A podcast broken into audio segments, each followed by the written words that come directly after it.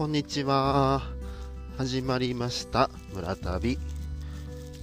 このポッドキャストはヨーロッパのロングトレイルカミーノ・デ・サンチアゴを歩いてスペインの聖地サンチアゴでコンポステーラを目指す日常を記録しているポッドキャストです。今日は旅の27日目。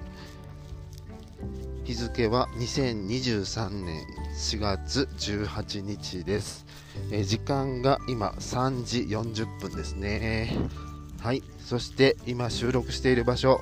えー、スペインから収録になります。初スペイン。ねえー、先ほどフランスとスペインの国境を越えましてスペイン側に入ってきましたあスペインですねといってもね、はいえー、ピレネーの山を越えてきた形になるんですけど、ね、同じピレネーの山を歩いてるだけなんで、うん、なんか国境ってやっぱり人間が勝手に作っただけの線なんだなという気は非常にします。いやいい山をね、今、今、下りですね、はい、山、峠越えてきたので、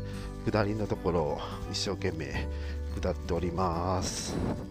えーとね、この巡礼路で行くと、えー、峠越えはね、1200メートルぐらいのところを越えてきたっていう感じになってますね。はい。でもね、ちょっとね、その地図を途中で見てたらね、ふと気づいたんですよ。ピークに向かうトレイルがあることをね。いや、そんなん見てたらね、もうちょっとね、ドキドキしちゃって、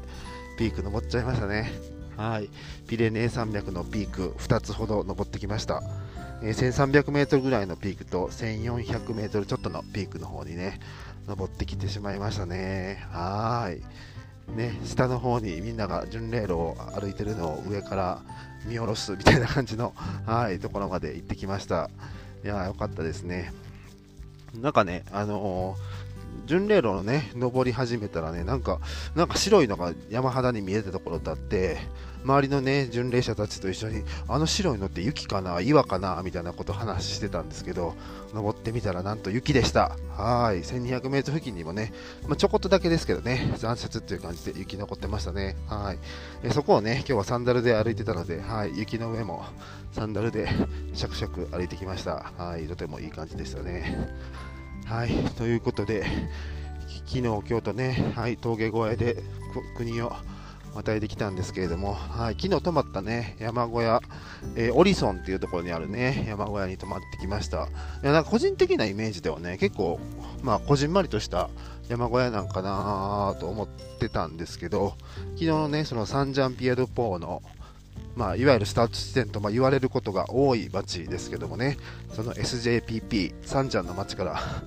登ってくる時からはね、結構ね、もうずっと、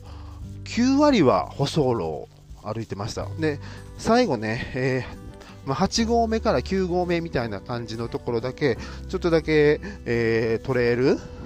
まあ、なんていうか、その車道をショートカットするようなトレイルを歩いたんですけど、また、そのね、9合目から山小屋までは、またアスファルトの道みたいな感じだったんで、あ全然普通の、なんか、車で来れる山小屋っていう感じだったんでね、うん、なんかちょっとそこは、あ、車で来れるんや、みたいな気はちょっとしましたね。でね、えー、泊まってた人数がね、えー、なんと50人ぐらいいてました。いや、めちゃめちゃ大量でびっくりしましたね。なんかね、その、うん、そのサンジャンピアドポーの街からスタートすると、その山小屋って4キロしか離れてないんで、なんか三ンの町で1泊して、で次の日スタートして、4キロだけ登って山小屋に泊まるっていうことなんでね、いやそんな人あんまりおらへんのかなとか思ってたら、ところがどっこいね、50人もめちゃめちゃ泊まってましたね。実際に2日前ぐらいにね、その泊まりたいんですっていうことを連絡したら、満室やって言われたんですよ。では満室かと思ってね、でも一応メールで、メールでその時に問い合わせしてて、でそしたらなんか、前日に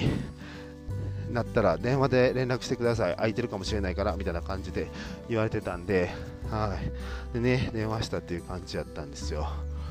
はい、でもね、昨日ね、私スタートしたの50キロ、50キロ離れてるところやったんで、えー、すみません、ちょっと写真を撮ります。えー、と写真タイムです。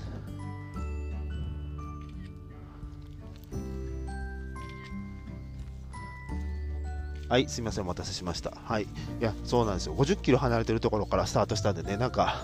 えー、なんかそんなところからやったらなんかまあ多分来るかどうか、まあ、怪しいと思われたのかなんか、直前の、その三ンの町まで着いたら三ンの町から連絡しろっていうふうにね、電話口で、当日の朝言われたんでね、はい。朝一はちょっと予約ができないまんま、三ちゃんの町までね、行って、三ちゃんの町に4時に着いて4時から電話したら、いいよっていうことで言ってくれたんでね、はい、泊まりに、泊まれたっていう感じですね。いや、だから本当にね、うん、結構人気の小屋なんだと思います、本当に。そういうふうに予約でいっぱいになっちゃうんでね。でもまあね、途中で直前でキャンセルする人とかもいるみたいなんで、運よく泊まれてラッキーって感じでしたね。実際行ってみたらね、泊まった部屋が2段ベッドが5個ある部屋だったんで、合計10人泊まれるお部屋だったんですけど、実際泊まってたのがね、私入れて3人だけっていう感じだったんで、うん、まあ、満室っていうことはなかったんやなっていう感じでね、はい、泊まれたので、よかったですね。はい。いやでもね、50人もいたんで、本当にびっくりしましたね。はい。それでね、いや、本当にね、びっくりしたのがね、あの今まで歩いてきた道とは全然違ってね、本当にね、今までは、ね、宿に1人しかいないみたいな時もあって、で本当にね、フランス語しか喋れない、そのね、えー、宿のホストの方もフランス人やし、えー、道歩いてるメンバーもフランス人やしみたいなところ歩いてたんですけど昨日から一気にね国際色が豊かになっていろんな国の人が入れましたね。はい、うん、昨日ね金一緒にごご飯食べてた一緒の近くのテーブルの人はね、えアメリカから来てる人、えー、オーストラリアから来てる人とか、ね、そういう人が多かったですね。あとね、アジア系はやっぱり、韓国の方が非常にたくさんいらっしゃいましたね。韓国の方、多い多いとは聞いてたんですけど、うん、いや本当に多いですね。めちゃめちゃ会いました。えー、韓国の方は今日ね、歩き始めてからも本当にめちゃめちゃたくさんたくさん会ってますね。あと日本人の方は、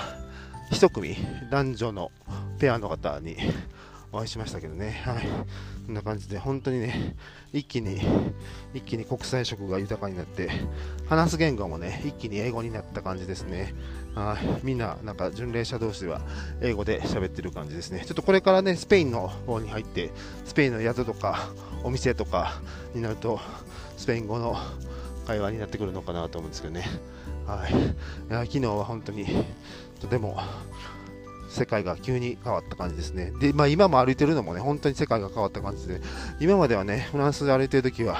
一日中誰とも会わへんみたいなことの方が、もう大半やったんかなっていう感じなんですけども、ここはね、本当にね、今歩いてるのが一体何人今日すれ違ったのかわからないですね。うん、まあ、よまあ、少なくとも200人もう実際本当に何人歩いてるかも全然見当がつかないですね。もうこんなに多い山を歩いたのは本当に日本も含めてもいつぶりやろうっていうぐらいの感じの人の多さなんですけれども、それでもね、ここまだスタート地点なんですよね。スタート地点というか、ね、えー、ここから今750キロ先がゴールっていうことになるんですけど、これからね、その途中の街から参戦してくる人もどんどんどんどん増えてくるということなんでね、いやちょっとこの道、この先本当にどんな感じで人が多くなっていくんやろうっていうのがね、もう本当に読めない未知数のところをこれから始まっていくっていう感じですね。でね、えー、昨日山小屋でもう1個あったのがね、こうなんかディナーをね、食べて、えー、メインのね、お料理が出た後ぐらいにね、突然ね、その小屋のスタッフの人がお鍋をカンカンカンカンって叩いて回ってね、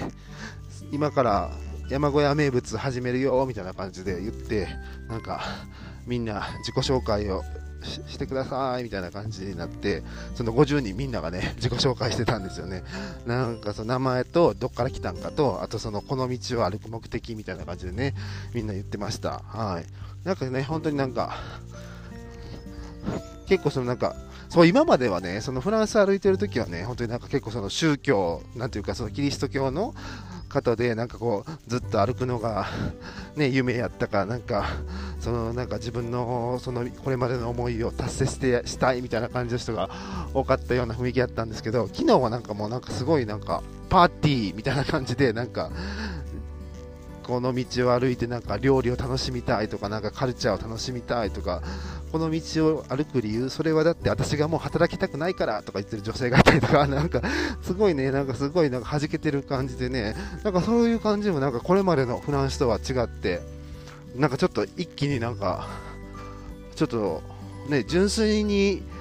楽しむレジャーみたいな感じの人もちょっと多いんかなみたいなね、そんな感じもしました。でもそれでもやっぱりね、みんなこの道をずっと歩きたい。やっぱりね、そのそら800キロもね、歩こうっていう人たちばっかりなんで、やっぱり何かしらね、こ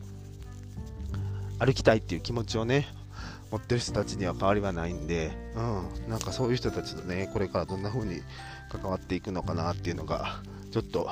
新たな旅の幕開けに際して思ったところですね。はい、これからどんな風にして進んでいくんでしょうか。またね、はい、750キロ先を目指して、はい、ひたすら続きを向かっていきたいと思います。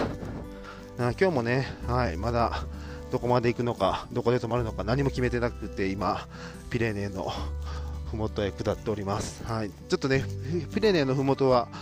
なんかこのピレネー越えして泊まる人が多いっていうことなんで、やっぱりそのね、大都市避けたい病なんで、はい、ちょっともうちょっと先まで進もうかなとは思ってるんですけど、今日はね、本当にそのピーク登ったりね、もうのんびりのんびり、